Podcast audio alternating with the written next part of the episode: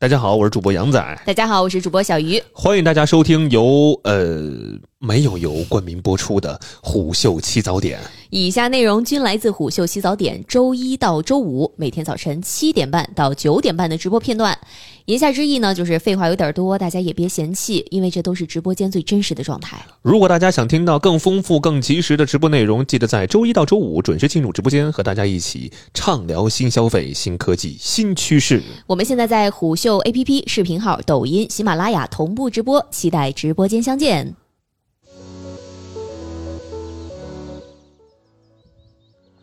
咱们今天聊这个谈恋爱这个话题啊，这个主题呢是这些年轻人嘴上不想谈恋爱，嗯，背地里花钱上恋爱课。哎，你刚才说小鱼也是这样，小鱼只符合后半句，小鱼并没有背。地里花钱是吧？我我我是明 明着花钱，啊，明着花钱啊，而且小鱼嘴上没有说不想谈恋爱你啊，身体力行在谈恋爱，没错儿。嗯，嗯，就据说最近啊，有一个这个大学，人家那个大学选修课，嗯，给人家开了一个恋爱课，什么呢有五千多个人同时在线抢课。哎，我就记得好多大学现在都是有一些这个恋爱课在的，嗯，包括很多那个有一些这个专门研究社会学家的一些学者哈，是都在聊这个恋爱方面的一些事情。嗯，什么大学呢？天津大学啊，这个王小玲老师开了一个叫做恋爱心理学。恋爱心理学，然后他这门课好像还在全国高校这个什么创新大赛当中还获奖了啊。哦然后呢，他的团队又开设了两门选修课，叫呃恋爱心理学和幸福学，嗯也是进入了很多学生们的视野。然后很多这个同学啊，在互联网是隔空喊话自己的学校啊，说你看看人家天津大学都开课了，你也赶紧抄抄作业，是我们真的很需要。嗯，啊，除了天津大学之外，的确还有其他的一些高校，比如说武汉大学，他们在二一年那会儿就嗯开了一期叫“恋爱心理学”的讲座。没错，据说当时教室里边也是一座难求，没座位的那些同学啊，宁愿在门外蹲墙角旁听，嗯也不愿意离开你。就让我想到那个武大那个陈明他他的课哈，是他课他课也是这个状态哈。是我刚看到有朋友说他就是天大的哈，嗯然后他说天大上个月还组织相亲来着，还有朋友说天津离婚率全国第一，这个咱不知道啊。这是干嘛呢？拆人家台呢，怎么？嗯嗯，所以啊，就不得不让人感慨一句：说问世间情为何物？嗯这个教室啊，人都挤不进门儿。你想想，我们之前跟大家聊过这种交友软件啊，嗯在交友软件大行其道的今天，还有很多因为爱情而感到困惑的年轻人啊，他们需要一些引导，需要观念的塑造，所以恋爱课就悄悄流行起来了。嗯，呃，有一个这个很有名的播客主叫史秀雄啊，他也是一个心理咨询师。史秀雄，史秀雄，嗯他的播客好像叫 Steve 说、嗯啊，我听了蛮多期的。咱们站内是不是有？呃有的，他好像入驻咱们站内了。嗯他就说，他说，嗯，这个恋爱课为什么走红啊？说对于亲密关系和广义的人际关系的问题，其实是我们教育体系和文化当中极度缺乏关注的。是的，所以这是为什么？就是大家之前都没学过、没看过，我不懂，嗯所以我需要学习。啊，不知道大家有没有上过这种爱情课呢？嗯，大家的这个感受是怎么样没的？没上过，也可以在评论区来说一说。这是真没上过。你真没上过，这我肯定没上过呀，我这也，可以学习学习。我也不喜欢凑这个热闹。对，如果上过的朋友，您可以在评论区说一说啊。这都谈恋爱去，还有时间上恋爱课呢？没时间。你这个就不对了，这理论指导实践嘛。我用实践中指导实践。你在实践中发现错误。嗯我昨天在网上看到一个女孩啊，她就说呢，之前谈恋爱啊，特别容易对自信的男生上头，然后特别嗯容易被突如其来的心动冲昏头脑。自信的男生上头。对，对自信的男生上头，哦所以总是会遇人不淑，嗯轻易的把感情投入到不太合适的人身上。是，所以他就觉得他应该去上一上这种恋爱的课，嗯他想搞懂一下自己啊，这个见一个爱一个的原因，嗯啊，也想知道这个他到底想要什么样的一个亲密关系。没错。然后昨天呢，还还在网上看到一个男孩，嗯说实话，男孩上这个课的我我觉得可能真不多，嗯。就比如说我之前跟大家提到过沈一菲老师开那个课，其实他背后的那个留言往往是教女孩们怎么怎么样，嗯可见他在一开始设定的时候，他就觉得他大部分的这个用户是女孩潜在用户都是女孩，是女孩，但是昨天这个男孩呢，他就说，谈恋爱的时候会遇到各种各样的问题，比如说呢，我就不懂这个女孩为什么那么喜欢生气，嗯，我还经常和我身边的男性朋友探讨，发现他们也不懂。我昨天在写这个的时候，我 我我我就我就在后面感慨了一句，我说嗯遇到感情问题去问兄弟这事儿真的很扯淡。然后我艾特了一下杨仔啊，嗯就很多时候吧，你说你们都是男生，你不懂，人家也不懂啊，你还把你这个事儿跟人家去说，人家不知道给你出的什么馊主意，但是我想问一下，你们女生，你们懂男生吗？也不懂吧，是吧？也不懂吧。但我觉得你不如去问一下异性呢，不如。不如去问闺蜜是吧？那问闺蜜闺蜜说不谈了，这这这这男人不值得。不是，就比如说你碰到感情问题的时候你相比起你的兄弟，你不如找我呀，对吧？我可能更懂你女朋友在想什么呢，哦是吧？所以我就觉得找兄弟 嗨，说说这事儿吧，就有点无效嗯啊。所以呢，就有很多人觉得，哎，那我既然也没有什么这个好兄弟、好姐妹啊，可以替我解答你。看 Source 就是是评的特别好，嗯你不如去问 AI 嘛，你干嘛？问 Chat GPT 吗？我跟你说，人到最后殊途同归。问闺蜜不管用，问兄弟也不顶用，怎么办？问 Chat GPT。Chat GPT 给你出来一个方案哦瞬。间就解答了我们俩之前对于前领导的这个行为的困惑，嗯，就发现问身边人都不管用都，不管用。我不如去问人工智能你。还可以问他十遍。对，他可能给你的这个答案呢，虽然也挺宽泛的，但最最起码宽慰了 你，你他最起码不会顶嘴，他至少不骂你。至少不骂你。对，嗯，所以呢，其实咱们是想说啊，现在年轻人其实越来越意识到一件什么事情呢？嗯就是爱这个事情是是一种能力，是能力啊。包括爱情，它是需要学习的。嗯，因为在很多父母这一辈的常识当中啊，觉得恋爱这种事情只可意会，不可言传。哎，朦朦胧胧的，对，而且是你到了这个年纪，你自然而然的就懂了，这什么呀？这是到了这个年纪我就会了 你。就会了。哎呀，这也是不需要谁教，对吧？大家都是默认的。高看我们了，真是高看我们。真真的是，的确是高看我们。其实我们不会，包括你看，你看在中学时段，那个时候班主任最担心的一件什么事情，嗯，就害怕你们异性之间这个爱情的火苗就是，早恋。对吧？你早恋的，嗯对吧？人家怕你影响学习啊，见一对拆一对。包括当时在大学宿舍楼下，大家看到过吗？一堆情侣就是抱头，呃这这边两个，那边两个的那种哈。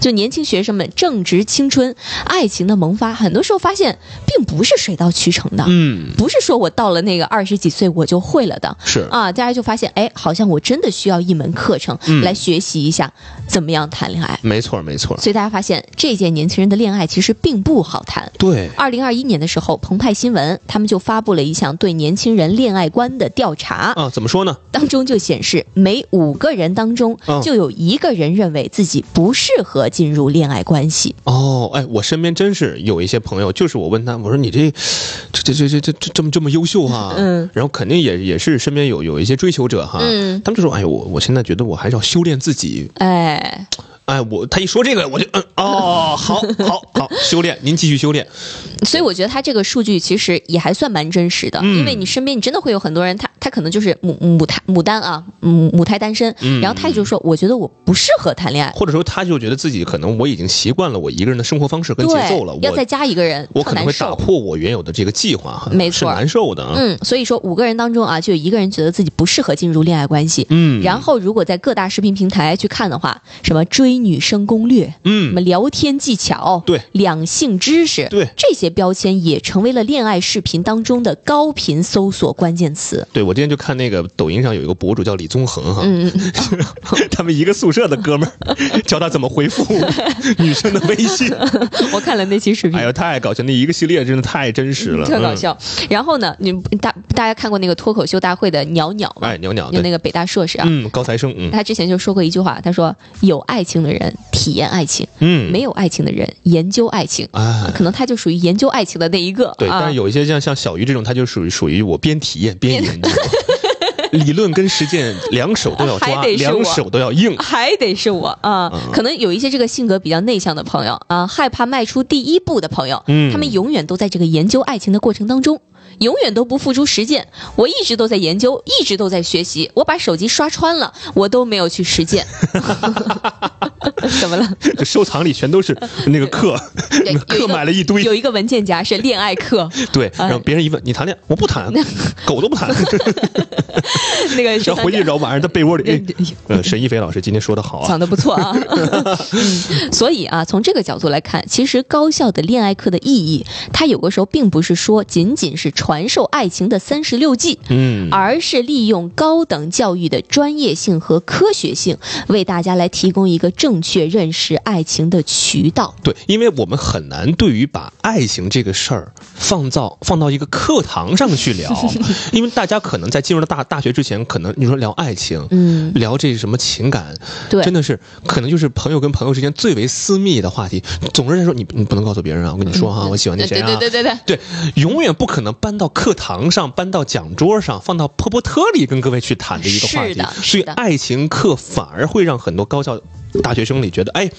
特新鲜，新鲜，新鲜的同时，我们会发现人家是真的是有专业的，没错，是理论的，是从这个心理学的角度当中跟各位去聊的。是的，所以这些课程它往往是从什么是好的关系，从这个非常基础的地方来跟你说起，来弥补你过往的认知教育和情感教育的失衡。对，因为现在很多年轻人对于什么是好的关系，其实他根本就不知道，没有一个就相当于说你没见过，你怎么知道我怎么活成那个样子呢？就是他连肉都猪肉都没吃过，你没吃过对吧？你你还要我去形容猪肉的味道？对，这是这是不可能的。对对对，嗯，所以就先跟你说到底什么是好的关系。嗯嗯，不知道大家有没有在这个某办当中哈，有一个这个非常著名的这个这个组，哎，他们讨论的一个帖子是什么呢？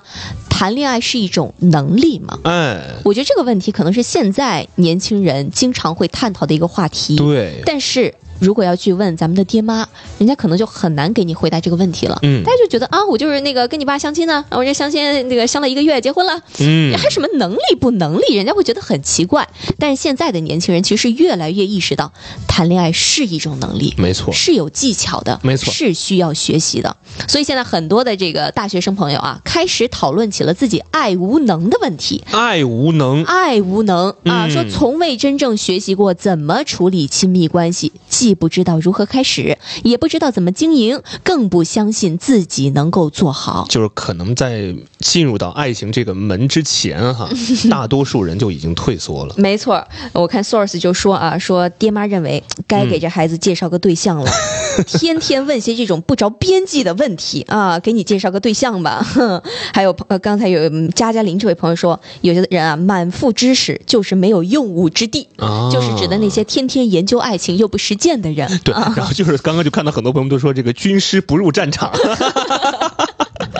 都是有说法的。还有说这个军师也被训成了军那个军犬的。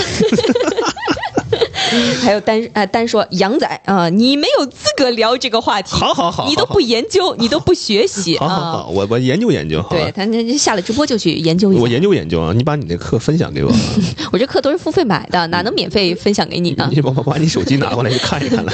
呃，所以说啊，事实上，人对于亲密感的需求存在在。成长的各个阶段当中，对，就你每个阶段其实都有不一样的感受和体验，对，而不是过去长辈说的，你到了这个年纪自然就懂了，是，这其实是一个伪命题，对，所以你现在看到恋爱课供不应求，其实也非常遗憾的印证了年轻人在成长的过程当中，心理教育这个。这个健康教育其实是有一些失调的，有一些失衡的，嗯，但是也释放出来了一个令人宽慰的信号是什么呢？虽然年轻一代目前对自己的感情生活哈有一点无力，有一点悲观，何何止是无力跟悲观呀，到晚上都 E 的真是 emo 了，emotional damage 了都。但是大家并没有放弃治疗。嗯，对。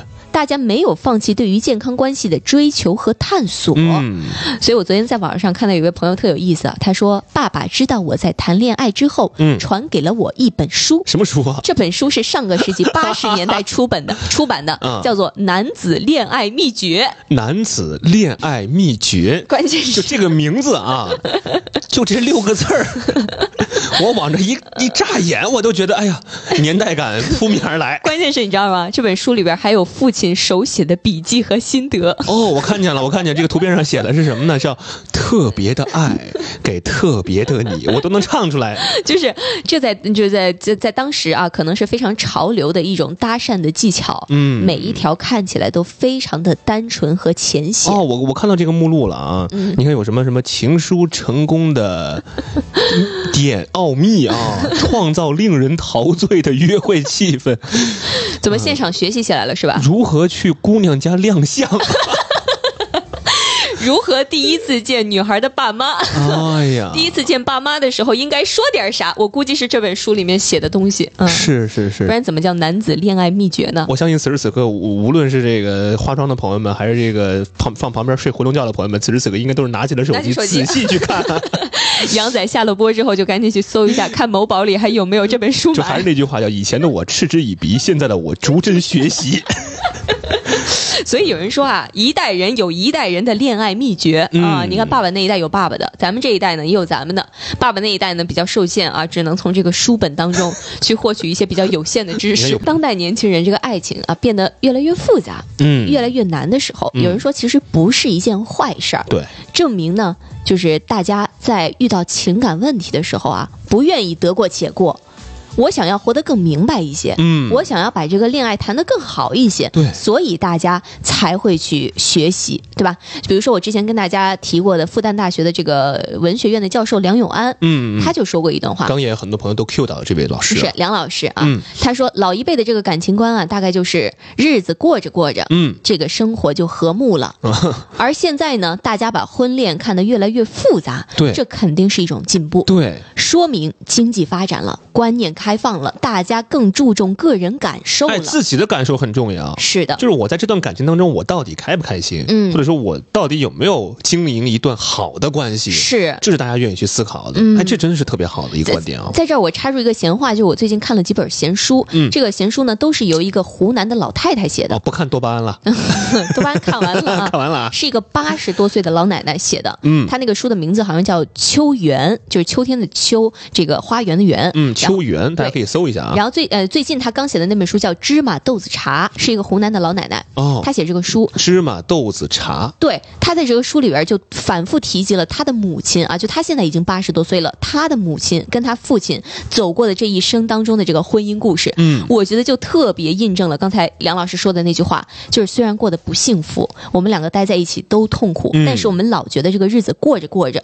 他就能和睦。啊我一辈子都不会要想离婚，我一辈子都不打算跟这个人分开。嗯，然后磨嗯就是不断的摩擦，不断的吵架，又不断的离家出走等等，嗯最后还是白头到老了。嗯，过去的这一代人可能是这样的生活方式。对，啊，但是年轻的这一代，大家会越来越注重自己的这个感受。是，所以有人说，在传统的这个爱情脚本当中啊，当爱的神话降临，嗯所有关于自我的叙事好像都要退到一边去。嗯，但是现在啊，这个高校所开的恋爱课，虽然名为恋爱，但其实很多的课程已经跳出了男女关系的既定的框架。嗯，他聊的是更加宏观的问题。没错儿。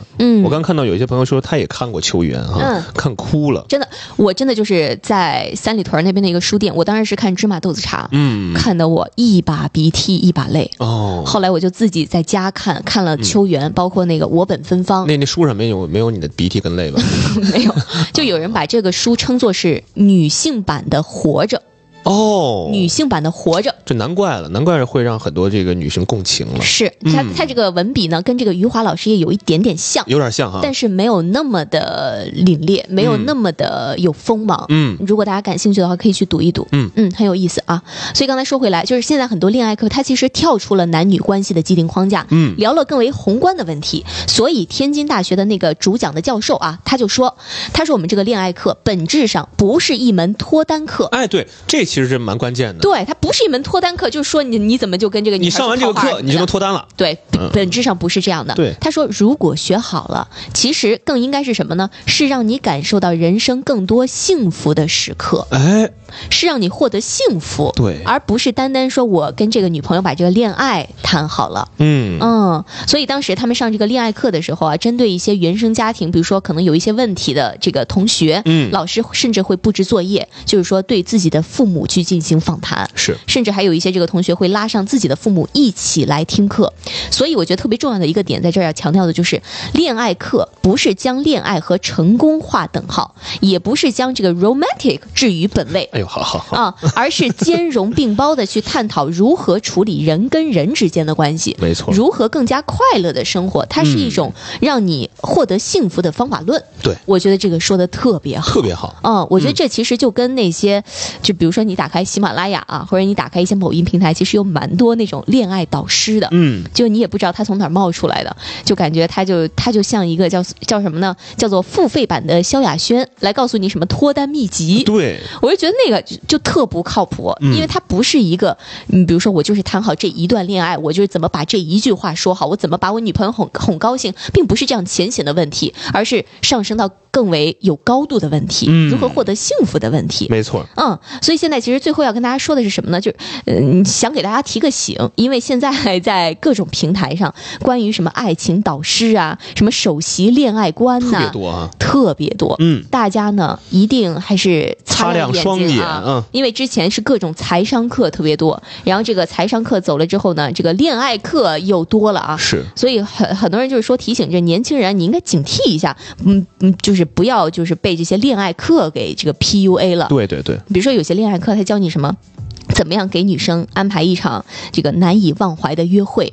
那么给你一个可以复制的聊天技巧？哎，对对对，啊，什么出轨之后可以怎么样挽回？嗯，虽然他这个课呢还没有包含什么教唆啊、诈骗等等，嗯但是大家其实还是对他这个课的真实性、可实操性，包括科学性还是存疑的。对，嗯，所以建议大家还是选择一些，比如说高校开的，对吧？嗯一些公开课，从这个底层上带着我们去分析我。刚看到有个朋友说推荐小鱼看那个《那不勒斯四部曲》，哦也是这个女性成长小说。呃，书我没看过，剧看过。之前不是看过剧吗？对对对之前咱咱们那个节目当中，那那天那个请那个张璐老师来分享的时候，是咱们不是聊过这个吗？对，嗯那个剧也特别推荐大家看，现在应该是等着第四第四季更新。嗯嗯嗯，但书肯定也是，我觉得如果看原版的书的话，那感觉更不一样你。看 Jenny 就说了，如何拿捏？你看这拿捏这个词儿嗯拿捏这。词儿就用的也经常出现在这个情感的这个话题当中哈、如何拿捏对方，如何拿捏这个什么什么什么，哎嗯真是不好。嗯好吧，这个碳基跟碳基之间的恋爱，我们也说的差不多了。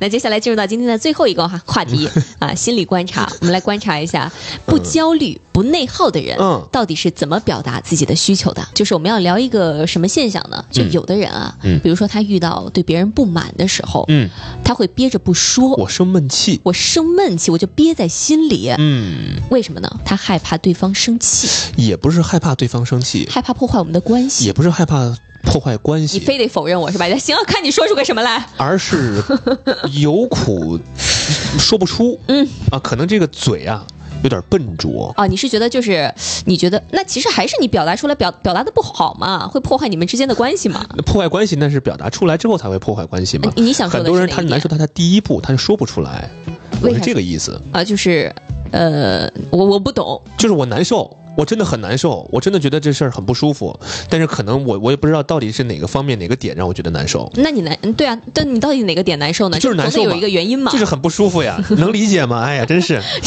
懒得跟你说了啊。嗯，你就看大家大家都说这首歌好听，嗯，好听。男主播像个杠精，你看看，懂个屁啊你！这位朋友说，骂我是吧？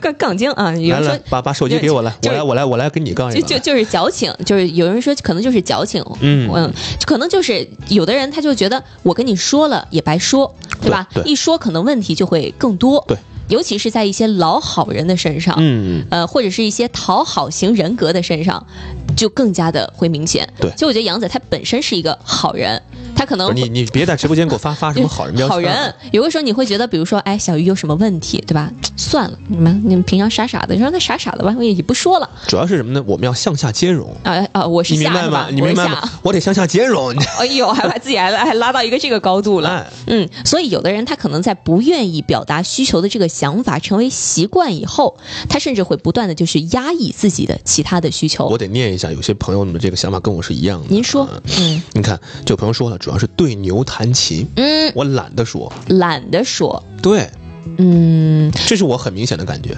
那你是跟哪些人懒得说呢？小鱼啊，跟我懒得说是吧？开玩笑，开玩笑。你看，还有朋友说是会想着是多一事不如少一事。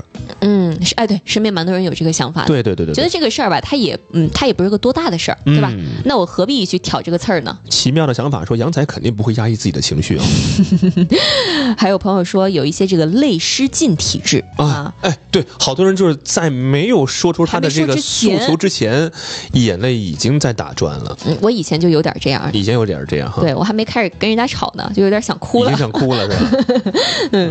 还有人说就是呃怕正面冲突。嗯。嗯，呃，小新说可能只是不想冲突，怕麻烦，不如忍一下。是，还有艾达这位朋友说，在俺们山东这儿啊叫面子，嗯。那，就好面子，好面子，不想给你把这层这个窗户纸给捅破了。对对对，你看大家这个嗯原因啊，还还蛮多的，不准杠小鱼啊，没事儿，天天被人家杠已经习惯了，哼 所以就想问问大家，你们生活当中嗯。是一个会表达自己需求的人吗？嗯。如果你是会的人，你可以扣个一；如果你是不会的人，可以扣一个二，啊，我我我可能真的是我不太会，你扣个二。我扣个二吧，嗯，那我可能会扣一。扣一哈。嗯，就是简单来说，就是你会不会尊重自己的想法，并且把这个想法表达给他人？嗯嗯，可能这个事情的确对于一部分朋友来说是很难做到的，嗯尤其是可能常常会忽视自己的感受。是但我觉得在这儿要特别说的一个点是什么？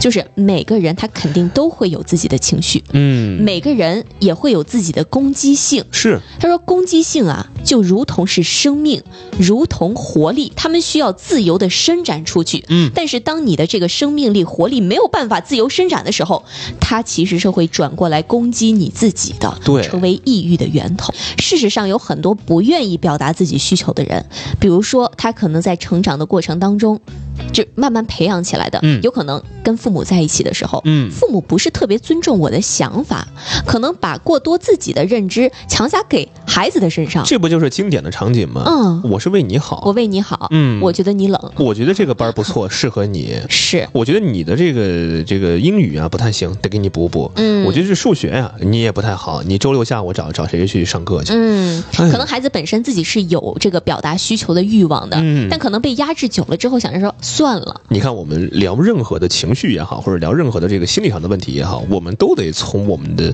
呃幼年时期，嗯或者童年那会儿来追根溯源。没错因为可能就那会儿的时候，我们有想说的出来的这个呃想法哈，嗯但是我们的这个表达的勇气被人给被人给掐灭了。对对，嗯可能有的人，有的父母，比如说他鼓励你去表达，对但有的父母，他他可能就是你听我安排就好了。对，嗯，就是我我的人生经验比你丰富，你听我安排。嗯可能有的孩子就慢慢的学会了，就是我不表达自己的需求了，那我就习惯的隐忍了，我就退让了。是我看到小圆三明治就说了，他说我感觉我会憋个大的，呃，对，最后直接绝交。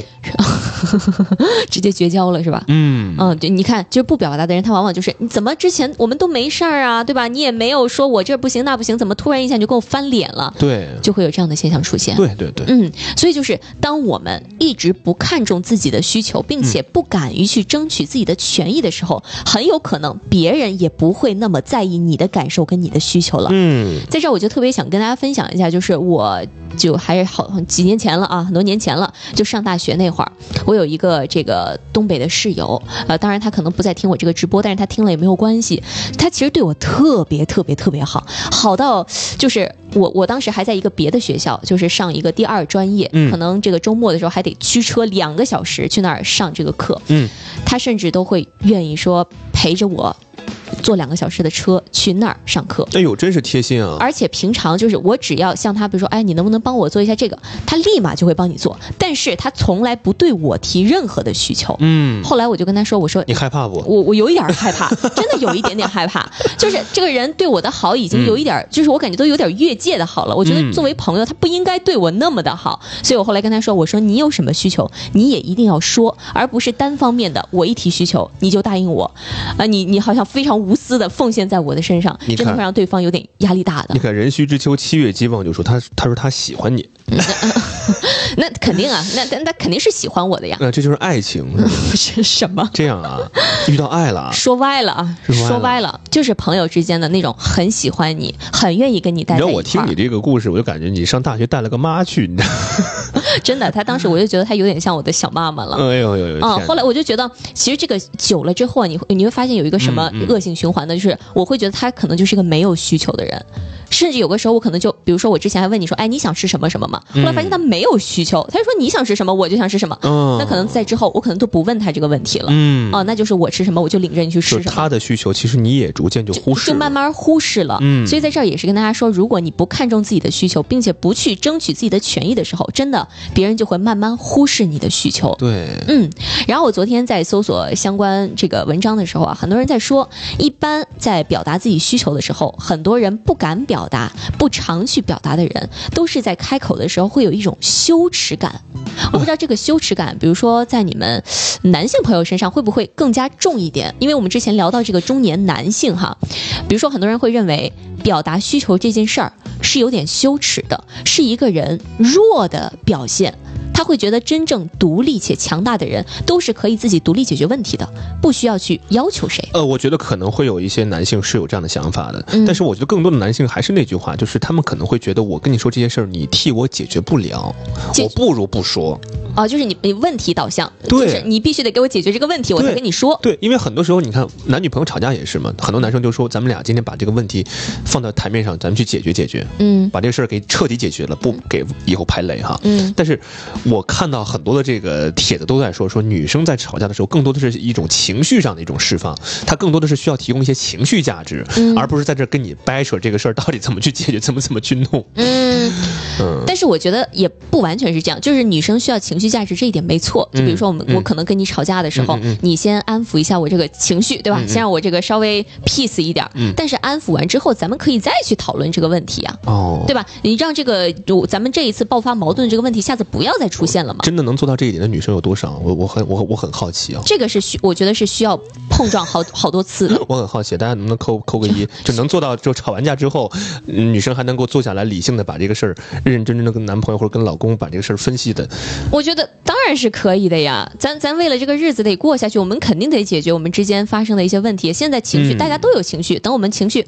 这个都平和一点，我们再去讨论这个问题如何解决嘛。你看，咱们评论区里还是有很多这个这个优质女性啊，这能能能能能能能坐下来好好谈啊。嗯，我我觉得我我觉得是因为你之前可能表达的不多，所以你可能有一定的误解，就是我们只需要情绪价值，其实不是，我们也想解决那个问题可能。我天天看的段子太多了。只不过是，只不过是在那个当下，你不要着急的去给我解决那个问题。是是是，嗯，所以就刚才说嘛，可能尤其是在一些男性朋友身上，可能这个会嗯这个表现的更强一点。就是我觉得表达需求是需这个自己弱的一种表现，嗯所以我就不开这个口了。嗯啊，但如果你在想要表达需求的时候有这样的顾虑，大家一定要给自己提个醒了。嗯，因为事实上会表达自己需求的人，我觉得恰恰相反，他不是证明自己弱，反倒是因为你内心强大。这是哦我、我的一个认为。嗯，嗯，因为你不怕这件事情说出去之后会损害你们的关系，嗯会让别人对你有意见。我觉得这反而是内心强大的一种表现。嗯嗯，真正的内心的虚弱是明明有需求，明明你也希望被在乎，但是你又不敢承认自己有需求，需要别人的帮忙。嗯所以我之前一直。就我跟我男朋友相处的过程当中，我们也会有很多这种碰撞。比如说，他会觉得不好意思去拜托别人，嗯不好意思去麻烦别人。嗯，但是我一直我我的理解是，人和人的关系的拉近就是在不断的麻烦当中构建的。嗯嗯嗯我今天这个请杨仔吃顿饭，下次杨仔请我吃顿饭，我给他遛个狗，他给我干个什么，就是你们的关系就是在这种不断的麻烦当中加深的。我等会儿怎么就吃饭了？怎么着？怎么突然感觉又怎么还欠你一顿饭？是是，不是这意思不是这意思啊。就比如说杨仔啊，他说那个你过几天我那个狗没地方放啊，你你家放几天，嗯对吧？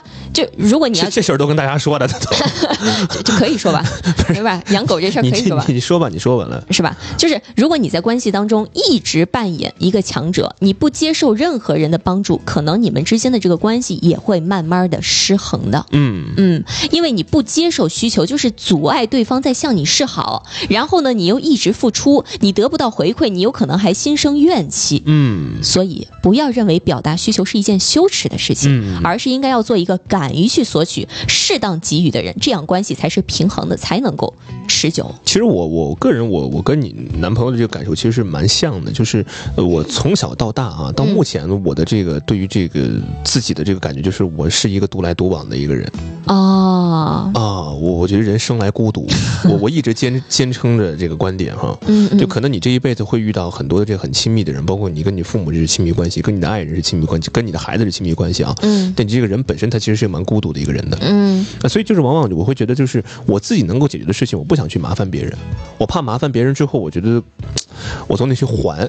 嗯我我我欠了你，比如说我我我求你办个什么事儿，我可能接下来我会想着我怎么通过某一种方式方法把这个人情给你还了，这样我内心的那个愧疚感或者内心的那种，呃，找你办事儿那种很难受的那个点会缓解。嗯，但是我觉得，比如说像这种朋友之间，有个时候你找我办一件事儿，我不但不会希望你还，我反而能够觉得我帮你解决了这个问题，我很开心。嗯你知道吗？其实我觉得心里不需要有这个负担。就比如说，你想让我帮你带几天狗这个事儿，你觉得你你你你在站在你的角度，你会觉得你麻烦我了吗？可能会有一点我。其实思考了一晚上。你还思考一晚上了，你会觉得你麻烦我。对我其实思考了一晚上，我第二天再跟你说，因为我本来做这个决定，我肯定可能就是那天晚上想我怎么办啊，这个，然后愁了一晚上，然后第然后想想，嗯第二天什么时候找一个什么时机跟你说比较合适。哇，你的心理包袱好重啊！对我，我是一个这样每天脑子思考这些事儿的一个人。但是你知道吗？站在我的角度，我不但不觉得这个事情麻烦，我还有两个开心的点。第一个开心的点就是我觉得你挺信任我的。嗯，第二个点就是我男朋友他很喜欢狗，嗨，我他他他可能很愿意帮你养这个狗还。还得是我哥啊。哦，所以我觉得有的时候，你看你自己在内心挣扎了一晚上，其实这个事儿对于人家来说根本就不是一个负担，不是一个包袱。嗯很多时候就是你想多了是是是。啊，我是这么认为啊。嗯，好多朋友跟我的想法其实是一样的，嗯也是觉得开口之后会麻烦别人，麻烦完别人之后，我还想着我怎么通过更好、更多的方式，把这个麻烦的这个坑给填上，哎让我内心的这种愧疚感没有那么深。哎呀，对，包括你之前那个我们，我跟小鱼我们俩相处啊，就是你比如说出去吃饭啊之类的，嗯然后小鱼他又是个狮子座哈，这个性格又是一个很大大咧咧的，然后每次就是买单什么的特别的干脆利落的一个人哈，然后我就会觉得挺难受的。你很难受。我不是我不是难受，就是我在想我怎么能把这个情人情给还了，这样我内心就觉得哎，可以的，没问题了。但是我跟你说，我每次请你吃饭的时候，是真的觉得我很有钱，我从来没有想着让你还我人情，因为咱俩想的完全不一样你。看我每次你发你发现没有？对啊每次你请我吃饭，我第一每请杨仔吃一次饭，他第二天就非得请回来。对对对我觉得这个就很没有必要，这跟包括包 A 括有什么区别？包括我当场我就说我说嗯，过两天那个请你吃饭啊。这这人我我我每次我会当场我一定会说的。本来我会觉得我请你吃饭是我出于真心想请你吃饭，嗯然后呢，你说哎，我第二天请你吃，我就觉得怎么我们在做一种交易吗？哦，你知道吗？反倒不需要，我想请你吃饭，就是我真心想请你吃饭，嗯单纯想请客，嗯嗯真的。我都害怕，我都嗯。对，咱所以咱们继续说啊，就是我们到底应该如何表达自己的需求？首先，表达需求的时候，尊重事实，不带情绪，我觉得这个特别难做到。嗯。就很多人不能够直接表达自己需求的原因，是源于在表达的时候担心这个话里边隐藏着对对方不满的情绪，嗯。比如说抱怨，嗯。比如说指责，指责，因此，这样的沟通方式不仅不能够合理的表达自己的需求，还会给关系带来敌意。嗯。我昨天在写这个的时候，我就觉得这种东西尤其出容易出现在夫妻和伴侣之间。嗯我不知道大家在这个长大之后啊，有没有就是去观察父母的这个相处方式？嗯比如说我在成年之后，嗯我经常会观察我父母之间对话的方式。嗯，老于的方式是吧？老于于妈于爸的对话方式，我会发现这种耳濡目染真的是一种哦非常强大的力量。哦我会发现有个时候我跟我男朋友说话的方式跟我妈一模一样。就潜移默化的哈。潜移默化，嗯有的时候明明我会觉得我妈说话呢，哎，这么有一点太直了啊，有点这个带刺儿了。对，但反过来，我自己说话同样也是这样的，哦，就是那种带着情绪但是不讲事实的表达方式。嗯就比如说，哎，你这碗怎么还没洗啊？嗯这马桶怎么还没刷呀？嗯这衣服我不洗就没人洗是吧？你看这这其实都是你你一方面其实你想提需求，但是呢你这个情绪已经盖过了你的需求。对可能人家那边接收到的就是你的情绪，就是你在指责我，你对我不满。对，我只接受到了情绪，没有接受到你的需求啊。没错，嗯，所以每次我跟我男朋友这么讲话的时候，他都会提醒我说：“是哎，注意一下你的情绪啊。”是注意一下你的情绪啊！其实你可以换一种表达方式，就是你能不能以后主动的把碗洗了？嗯你能不能以后这个衣服不要老是指望我来洗，你自己先把这个洗掉，嗯，对吧？嗯，就是你如果换一种表达方式，可能就是我们刚才所说的尊重事实，但是不带情绪。是。但我觉得这个也是需要反复练习的。我跟你说，今天这个咱这评论区里这好多朋友啊，嗯，开始这个逐渐的这个剖析自己，发现跟我特别像、啊，跟你一样，真的是我的这个心路这个历程，包括我这个心境，包括我在这个跟朋友之间关系这个相处之上，嗯，我的这个状态可能不是个例哈，嗯好多人跟我的感觉都是一样的。是我今天看到好多评论区的朋友们都在说一样一样的，一样一样的，跟杨仔是一样的，加一加一什么的。嗯，有没有跟鱼仔一样的，也也加个一好吗？无间道风云先生说，小鱼说话跟他老婆一样，你觉得怎么怎么听起来有点奇怪？有点奇怪，有点奇怪，有点奇怪。啊、嗯你看千这位朋友说不带情绪的表达方式真的太难了，我也觉得真的好难。我觉得我可能已经反复的练习了，但是我偶尔还是会被我突然冲出来自己冲出来的那个情绪给吓到。嗯，就是我明明是想提出我的需求，但是我这个话一说出口就变成了我的情绪。有朋友说杨仔不会是 INFP 吧？真真是，猜猜的真准，真是真是。嗯，所以呢，就如果你在表达自己需求的时候，嗯，减少咱们的情绪，就是我就说这个客观事实。你想让对方帮你，你就直接的去表达自己的需求，而不要在请求别人的同时去批判和指责对方。而且我感觉你刚刚那个语气其实蛮像命令的哦。对，就是命令，嗯，啊、就感觉我是高高在上的，对。你是一个听我吩咐的人。我天空一声巨响，老奴必须得登场。哎呀，嗯，所以这是说的第一个点啊，嗯。就是尽量的尊重事实，不带情绪。是是是，第二个点，我觉得也特重要，嗯。就是表达需求的时候要具体、要直接，嗯。而不要模糊。嗯。你知道这个事儿是什么什么个意思呢？嗯。就有的人他在表达需求的时候啊，比如说我想要得到你的照顾，嗯。我想要得到你的帮助，嗯。但是我在说出口的时候，不管我是出于不好意思也好，还是怎么样也好，我会把我的这个表达变得非常的模棱两可。哦，尤其是在男女朋友相处的时候，特别容易出现这个事儿。比如说，嗯。女朋友跟这个自己男朋友说嗯，：“我觉得你不爱我，哎呦，这个问题真是就古来就有了。这个我觉得你不在乎就，你到底爱不爱我这事儿哈。我觉得你没有把我放在心尖儿上。”嗯嗯嗯，你看，这个其实都特别的模糊。特别模糊哈。嗯，但这个事儿其实你可以把它转化为更加明确的一种表达方式。你说人家不爱你，其实他是有具体的事情的，或者你不在乎是有具体的事情的。嗯比如说你没有记得我们两个的这个纪念日，嗯嗯 或者说你这个月的工资，你一点都没有分享给我。哦再或者说我我生日的时候，你都没有给我送花儿。哦，呃，再比如说，你能不能这个上班现在这个天早早上天有点黑，你能不能送一送我？这不都是你生活当中真实案例吗？你别说出来。来，比如说我 我看病，我特别孤独，我害怕，你能不能陪一陪我？哎呦我天哪！你知道，就是我我本来以为啊，他是照着那个台本上有这些问题说的哈，我后来越听越不对，我说这等会儿这些事儿好像都是这个小鱼他自己经历的事儿啊。哎呀天哪！你看，这就是直接表达需求啊！哎呀天哪！我早上上班我害怕，我就是 我说你早上能不能送一送我？嗯，人家也不是不能接受的，嗯嗯，哎，也就我哥能接受了。对吧？你你如果给人家一个模棱两可的需求，嗯就是你说你不在乎，人家男的特别摸不着头脑，是人家觉得他已经很在乎你了。是是是，我你说我不爱你，我已经很爱你了，我已经很把你放在心尖儿上了。对呀、所以咱们提需求的时候，你得把自己的这个需求提的具体一点要，精准一点。提的精准一点儿，对提的直接一点儿。对，你看咱们在这工作上，在学业上，你看咱们聊一个问题啊，分析一个事儿的时候，一定是非常精准的，一二三哈。在在恋爱里没有，是啊，是个广泛的议题。真的你爱不爱我？嗯你到底有多爱我？没错就，这种词儿，它就不是那种很精准的。嗯你怎么去形容这个爱的程度呢？怎么去描述这个爱的浓度呢？没错。怎么去描述？没没办法。嗯，但我觉得这样其实很好，嗯减少了很多这种不必要的沟通成本。嗯，所以啊，如何来进行这个表达呢？有一个方法，你可以提前在大脑里边预演一遍。嗯尤其是对于一些不经常提出自己需求的人，你要马上的去表达自己的需求，真的非常难。所以我觉得你就是，比如说你在跟我说话之前啊，你想对我提个什么要求，你就觉得特别难以启齿的时候，你先在你的大脑里边先演一遍，嗯对吧？你就空下来的时候，你就研究一下，哎，我到底是跟谁去说这个话？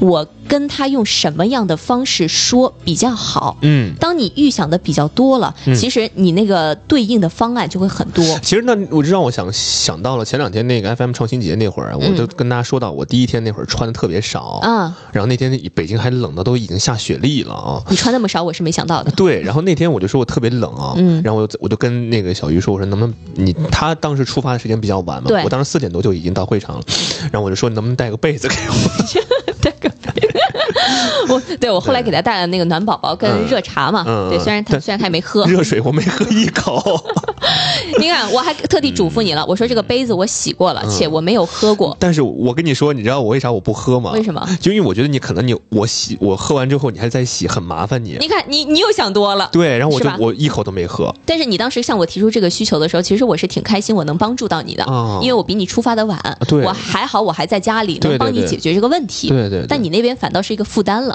我那边就反而想又想多了，对，对。是就是那种，嗯。对，所以你看这些东西其实也是需要说出来的，对吧？对。所以对那些可能之前没有提过需求的人，那你既然现在不好意思提，那你先想一下嘛，嗯。对吧？我跟你说，我想的最多的时候是什么？是比如说每次我去医院的时候，我都会在提提前在这个脑脑海里啊，嗯。预演一下我待会儿怎么跟医生表达我我现在这个身体的状况，哦。包括我怎么样去问那些看起来不太耐烦的护士和医生们，去问他们，比如说我要在哪儿缴费啊，在哪儿干什么，我会提前在脑海里预想一下。等我预想的多了，我就会觉得我说出来也没有那么难。嗯嗯，然后第二个方法就是观察一下别人是如何表达自己需求的。对，比如说，哪怕你是一个不会表达需求的人，你身边的人肯定会有一两个那个脸皮贼厚的人啊、比如说像我这样的，就是他们在表达自己需求的时候，会用什么样的方式看起来不太尴尬？嗯你就看他是怎么样表达自己需求的。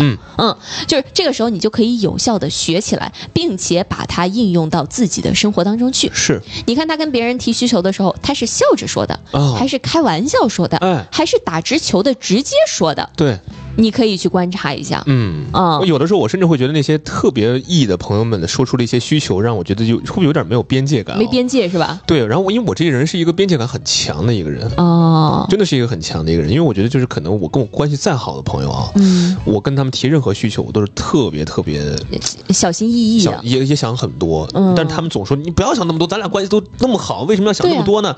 然后我说就是因为咱俩关系很好，所以我就才觉得就是我麻烦你，我怎么怎么样，我觉得是一件特别特别不好意思的一件事情。嗯，但我反倒觉得我会跟一些很亲密的朋友打破我们之间的那个边界感。嗯比如说，我大晚上肯定不会跟任何人发微信，嗯但是我可能那种很好的朋友，我可能就是会在晚上十一二点，我难过了，我伤心了，我就我就我就是去骚扰你。哦我觉得这种边界感的打破，有的时候反而会促进这个关系往更深一步的走。嗯嗯，所以就是如果你不习惯表达自己的需求，你可以看看厚脸皮的那些人啊，他是怎么表达需求的。所以咱们不要一直做关系当中的照顾者。是。如果一个人他总是处于照顾者的位置，这可能不仅仅是一种自我消耗，嗯。也会让自己所有的人际关系都处在一个失衡的、很疲惫的状态当中。是我刚看到这个某音这边有个求救这个朋友就说了啊，嗯。就是这小鱼啊，这去医院哈，嗯用了一口非常标准的 普通话哈，跟这个医院的医生说话啊，嗯。别人不知道以为这记者暗访了，立马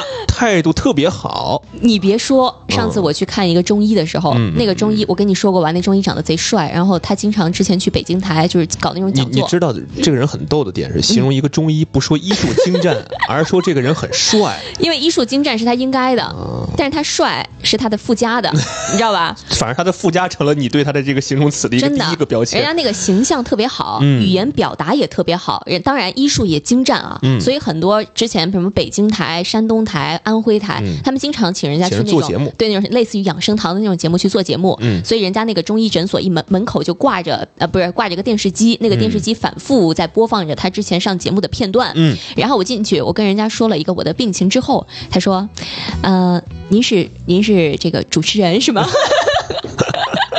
哎呀，我说我说是，我说我没我之前没跟您说过我的职业吧？他说，因为啊，我很少听到过人家说尽量和尽管，嗯，还有因为啊，呃，因为对嗯他说，因为你表达的特特特标准，特标准、特准确，这几个字音都是很容易读错的。大多数没有学过这个普通话的朋友们 非常容易读错。对你可能就读尽量、尽管，对吧？对对，然后他说你是学主持人的，我当时对对对这个医生，我就经常去看病。对对对对对，所以啊，就是咱们总结一下，嗯不要在关系当中做一个被累死的好人。是，咱们要学会表达需求，嗯敢于索取，嗯这样才能够让自己的人生活出生命力，才能够让你这个人活得轻松快乐一点儿，不要每天苦哈哈的不要每，天内耗啊。不要每天内耗我刚。刚就看到很多朋友都说说杨仔真的是一个蛮内耗的一个人。嗯，我我我我我有时候我也没觉得自己内耗啊，但是确实是说出来之后，说这些事儿有点儿是吧这些事儿大家觉得就是蛮内耗的啊。嗯，所以你看，说不焦虑、不内耗的人，都是非常会表达自己需求的人。嗯，希望大家啊都不内耗，是都会非常这个合理的表达出自己的需求。是也也是真的是非常感谢这个小鱼这个做这期这个话题哈，让我一直在努力思考，我从小到大我的这个思维模式是怎么一步一步形成的，包括我现在这种思维模式是怎么又一点一点让自己很内耗的，完了，让让让我陷入又一又一另一轮的一个思考啊。陷入新一轮内耗了。我我真是脑脑子容易容易想事儿，我每天晚上躺床上脑子里全是过今天一天我有没有什么在哪些方面说话不太合适的一些地方哎。杨仔是每天吃完这个饭之后容易感慨，嗯今天行，今天都不用吃饭就开、嗯就可以开始感慨了。是是是，主要是这个小鱼这个抛砖抛的好。嗯开始反思了，对，有人想抱抱杨仔啊，嗯行，你们抱吧，我就不抱了啊，谢谢大家的支持，那我们就明天再见喽。是是是是是，感谢各位。